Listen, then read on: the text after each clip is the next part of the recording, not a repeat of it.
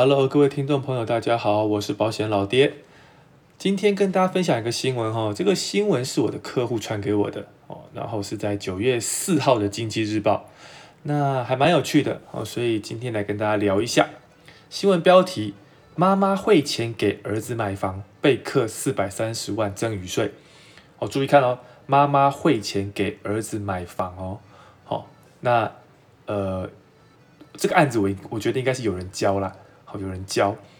首先哦，呃，妈妈汇钱给儿子买房，有两种方式，两种方式。我相信比较多人知道的方式就是妈妈直接把这笔钱给儿子，儿子出面去把这栋房子买下来，这是多绝大多数人的直觉嘛？那这是第一种方式。好，那呃会有问题。好，因为呃妈妈把钱给小孩，小孩拿到的还是钱。所以资产的样态并没有改变，所以它就是一种赠与的行为。所以当你做完这个赠与行为的时候，你必须在做完这个赠与的呃三十天内，你要去跟国税局申报赠与税。好，这是要去做申报的。好，那第二种方式怎么做？第二种方式是就是新闻里妈妈的方式，妈妈一样出钱，可是不是汇给小孩，汇给谁？汇给卖方。好，比如说他是呃呃屋子的卖方或者是建商，然后登记谁的名字？登记小孩的名字。好，那这两者其实都是妈妈妈妈掏钱啊，可是差别在哪边呢？差别就在于第二种方式叫做视同赠与。所谓的视同赠与就是，呃，他资产的样态改变了啊，比如说妈妈一开始拿钱，对不对？是要把钱赠与出去，可是小孩拿到的时候变成什么？变成一栋房子。所以他资产的样态改变了，所以国税局会认为就是说，呃，纳税义务人可能不知道这个叫做赠与，好，因为我我我从现金变成了房子了，对，所以这个情形的话，国税局就会说好，那我们这种不以赠与论，可是用视同赠与论，好，那赠与跟视同赠与差别在哪边呢？差别在于赠与税你没有申报，连补带罚。可是，如果是视同赠与，你没有申报被抓到，没有罚则，只需要补税即可。好，只需要补税即可。所以，这是我们在帮客户做财富管理的时候蛮常使用的一个方式。好，就是用视同赠与来做。我再举一个例子，大家就会更清楚哈。假设一个父亲，他想要透过逐年赠与，然后把钱转给小孩，可是呃，他又想赌一下。赌国税局抓不到，哦，那可以怎么做？假设用保单好了，假设用保单来做好了，有两种方式。第一种方式是他假设规划一个六年期或十年期的储蓄险，不管哦，呃，小孩自己当要被保险人，父亲当受益人。好，那保险保险费的来源呢？爸爸每一年假设年缴五百万，缴十年缴五千万，爸爸每一年就把这五百万的钱转到小孩的户头。小孩用自己用腰保人的名义来扣款，这是一种方式。好，爸爸把现金给小孩，小孩拿来缴保费，用账户去扣款这样子。第二种方式呢，小孩一样自己当腰背保险人，爸爸还是受益人，可是受益人，呃，保单直接从受益人的账户扣款。好，大家应该有概念哈，就是今天能够呃缴保费权利的，就是保单的关系人嘛，关系人不外乎就是腰保、被保跟受益三个人嘛。所以这个第二个方式，爸爸当受益人，每一年的五百万的保费从爸爸账户去扣款。OK，那两种方式要选哪一种？好，一样，我选第一种方式的话，爸爸把钱给小孩，小孩拿了钱去买保险，这就是所谓的赠与。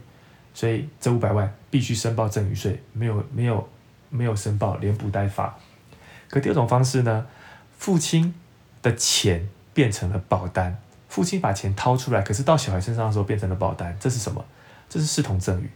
所以第二种方式，如果你被国税局抓到了，国税局就说：“来来来，把税补回来，好补本税就好，因为这是视同赠与。我体谅你不知道，这叫赠与。” OK，所以两者的差别，我想大家现在应该都很清楚了哈。那我们拉回来讲这个案子哈，为什么说这个案子有人教哈？因为不动产这样用视同赠与做有它的特色，有它的特色。来哈。我们来看法条哈，这是在《遗赠税法》第五条。好，第五条就是在讲所谓的视同赠与。好，有六种情形以视同赠与论哈。那这个案子是在第第五条的第三款，好，呃，以自己之资金无偿为他人购置财产者，其资金；但该财产为不动产者，其不动产。我跟你讲，为什么有人教哈？因为如果没有人教你这条法案法律，你绝对看不懂他在写什么东西啊。好，以自己之资金无偿为他人购置财产者，其资金；但该财产为不动产者，其不动产。我们先讲前半段哈，以自己之资金无偿为他人购置财产者，其资金。意思是说哈，如果用我用我的钱去帮别人购置资产，我这笔钱就必须是所谓的呃，这笔钱就是所谓的赠与。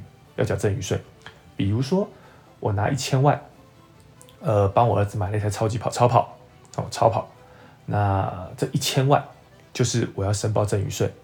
刚刚那个案子，我我拿五百万帮我小孩买了保险，这五百万就是资金嘛，哦，就是要算赠与税，好，这样子。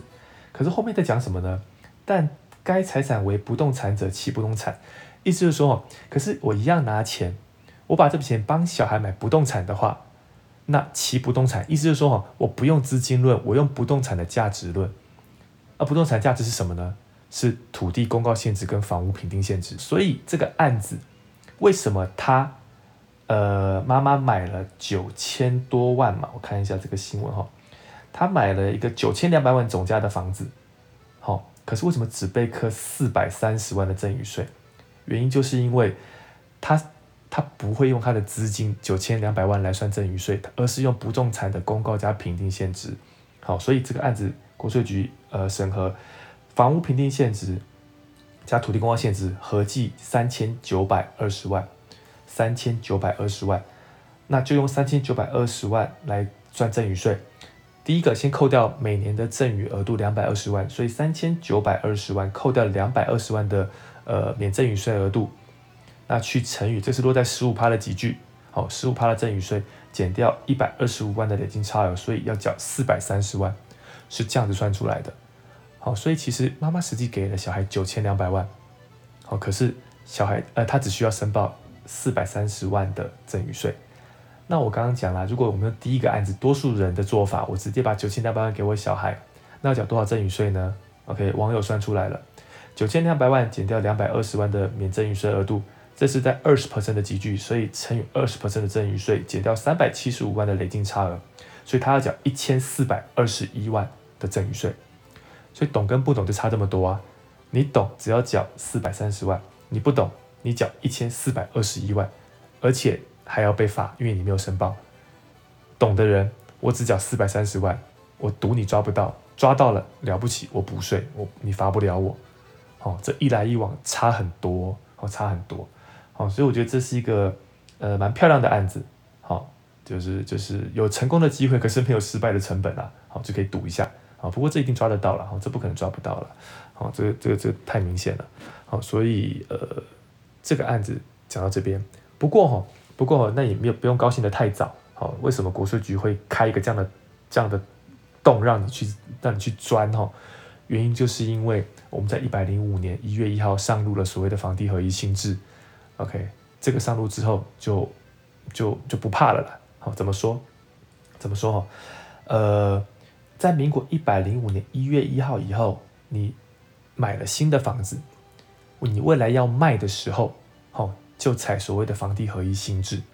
好，那旧制跟新制差别在哪边呢？差别在于旧制的情况下，我的房屋买卖只有房屋的那一块要缴所得税，我土地的买卖是免税的。个人买卖土地是免税的，可是新制呢，就是土地跟房屋两个加起来都要缴税，好，两个加起来都要缴税。那所以在这个情况下，这个是妈妈是一百零八年买的嘛，所以这百分之一百是适用新制。好啊，那新制怎么怎么算所得，怎么怎么课税？所得税的计算方式很简单哈。那第一个我们要算所得，好，所得就是收入减成本，好，所以我刚刚说过，假设未来这个小孩。呃，用九千两百万不赚不赔把房子卖掉，收入就是九千两百万，这个没有问题。重点在于，那我的成本是多少？哦，你觉得是九千两百万吗？不好意思，是三千九百二十万。哦，你不要去跟国税局吵说没有啊，我妈妈当时是九千两百万买的啊。哦，哦，我们都还有申报，你看我的那个单据给你看，这个房子就是九千两百万，我可以提出证明给你看，没有用，哦，因为今天这个小孩是受赠取得的，所以受赠的时候我们是用三千九百二十万申报赠与税，这个就是小孩取得这个房子的成本，好，就是三千九百二十万。所以你的所得就是九千两百万减掉三千九百二十万，等于五千两百八十万。好，这就是你的所得。那要缴多少房地合一新制所得税呢？看你持有多久。如果我一年内就卖掉的话，不好意思，四十五趴，哦，四十五趴交给政府。如果我一年以上，两年不到两年卖掉的话，三十五趴，两年以上。呃，超过两年未满十年，好，那就是呃二十趴，十年以上才是呃十五趴，好，我们就假设好了啦，就是用十年以内啦，哦，十年内卖掉的话，那是扣二十趴，所以等于是我刚刚讲的，我的所得五千零八十万乘以二十趴是一千零五十六万，意思说不好意思哦，小孩，这位小孩，如果你十年内把这个房子卖掉的话。哦，你要缴一千零五十六万的所得税。那刚刚你说，刚刚刚刚那个妈妈，呃，省了多少的赠与税？哦，呃，大概一千万左右吧。哦，一千万左右，不到一千万了。可是现在你小孩把房子卖掉，他要缴一千零五十六万的所得税，所以有省到吗？你省了赠与税，OK 啊，我让你省啊。可是不好意思，未来我用所得税把你扣回来。